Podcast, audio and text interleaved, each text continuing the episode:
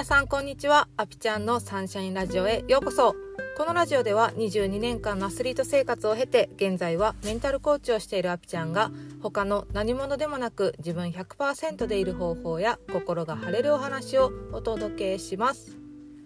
はい。私が今日あった幸せはですね、まあ、今日というか昨日から始まってるんですけど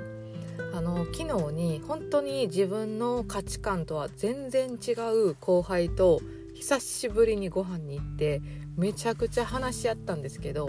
それがね自分にない考え方とか捉え方とかを持ちまくっててめっちゃ面白かったんですよ。で本当にそのお話をしている時間っていうのが私にとったらめちゃくちゃ幸せな時間やったんですよね。で本当に自分にはない視点がもらえるからそこからやっぱり自分がやりたいことってこれなんやとか自分の信念みたいなものがより色濃くなるんですよね。でその色濃くなった状態でコーチングするからもうコーチングも私的にはねすごいこう楽しいしなんかパワーが増してるんですよね。でなんかその幸せが広がっていってるというか自分がこう色濃くなればなるほどよりねこう豊かなコーチングを提供できてるっていうことが本当にそれも幸せやなっていうふうに思っていました。はい。ということで今日はねそのコーチングをしていて気づいたことをちょっとあのポッドキャストでお話ししようと思います。今日のテーマは過去の自分に縛られるなというお話をしたいと思いますあのクライアントさんとねそのお話ししていてやっぱり過去にこう決めた自分の中でのルールとか人前ではこれをやったらいけないよねとかっていうルールとかって結構自分をね今でも縛ってたりするなって思ったんですよ。で私はね自分でこういうことあったなって思ったのがなんかこれは結構あるあるやとは思うんですけど中学生とかの時ってあのぶりっ子する子をこうちょっと悪口言うみたいななんか嫌われるみたいなんてあったと思うんですよ。えちょっと待ってくださいね。ぶりっ子ってまず伝わってますかね？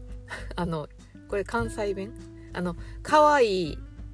可愛い可愛い可愛いしている子って感じです ぶりっ子の説明難しいな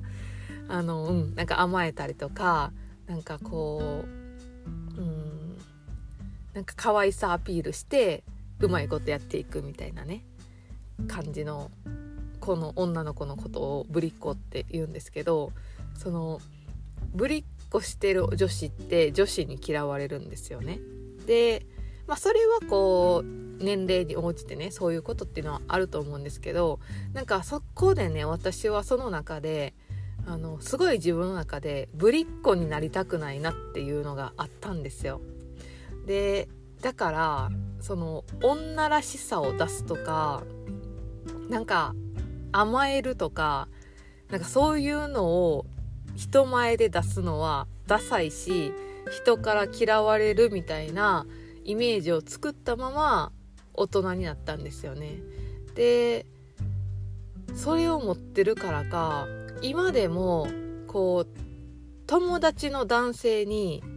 ハートとか送るのめっちゃ嫌なんですよ。なんか普通に「ありがとうハート」って女の友達にやったら全然送るけど男の友達にそれとか送るのが嫌なんですよね。なんかこうけしかけてるように感じてたりとか自分がねなんかぶりっ子してんなって思っちゃったりするんですよね。ででも今大人になった自分がね思うと別にぶりっ子でもいいやんって思うんですよね。それは人と関わる上で必要なものかもしれないしやっぱり甘えられるとあの嬉しい人たちもいっぱいいると思うんですよね甘えるっていう行為ってすごい自己開示していることだと思うのでうん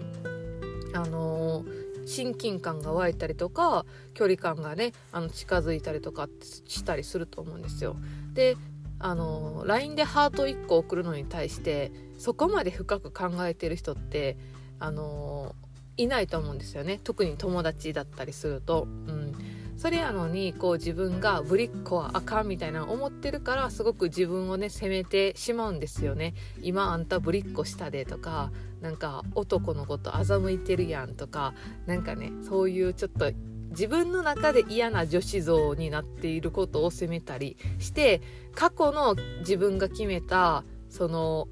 価値観に今の自分が縛られてることってあるなっていうふうに思って。しかもそれって今の自分がそのぶりっ子をしていたら自分ではやったらあかんって思ってるものやからあのー、やったらあかんことをやってる自分にすごくフラストレーションが湧いたり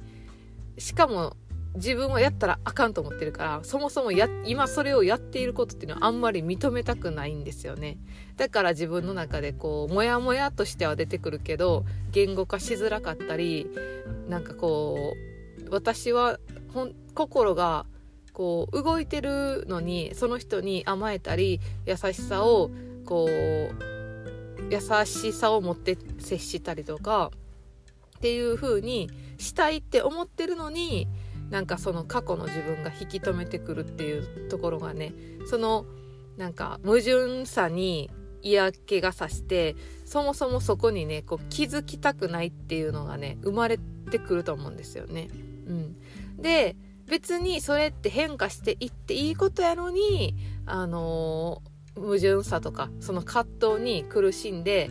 今のねその自分が自由になれないっていうねことがあるというふうにねこう思いました。うん、で人っていうのは変化していくものだと思うので過去にそうやって決めたルールとか価値観があったとしても今のね生き方で自分がどうしたいのかどう接したいのかっていうのがねすごく重要で変化したらいいんですよね。うん、で自分はダメやって思っているだけでそれって全然その考え方が違う人からしたら何がダメなんていう話かもしれない。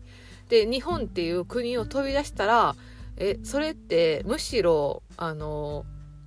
甘えた方がいいやんっていう概念かもしれない。うんそのなんかこう自分過去に決めた自分のルールの中でこう縛られるっていうのはすごくこうもったいないことやなって思ったしこうどんどん変化していって自分のねその作りたい世界観を作っていくっていう方が私はこうこの人生を豊かにできるなっていうふうに思います。はいということで今日はこんな感じで終わろうと思います。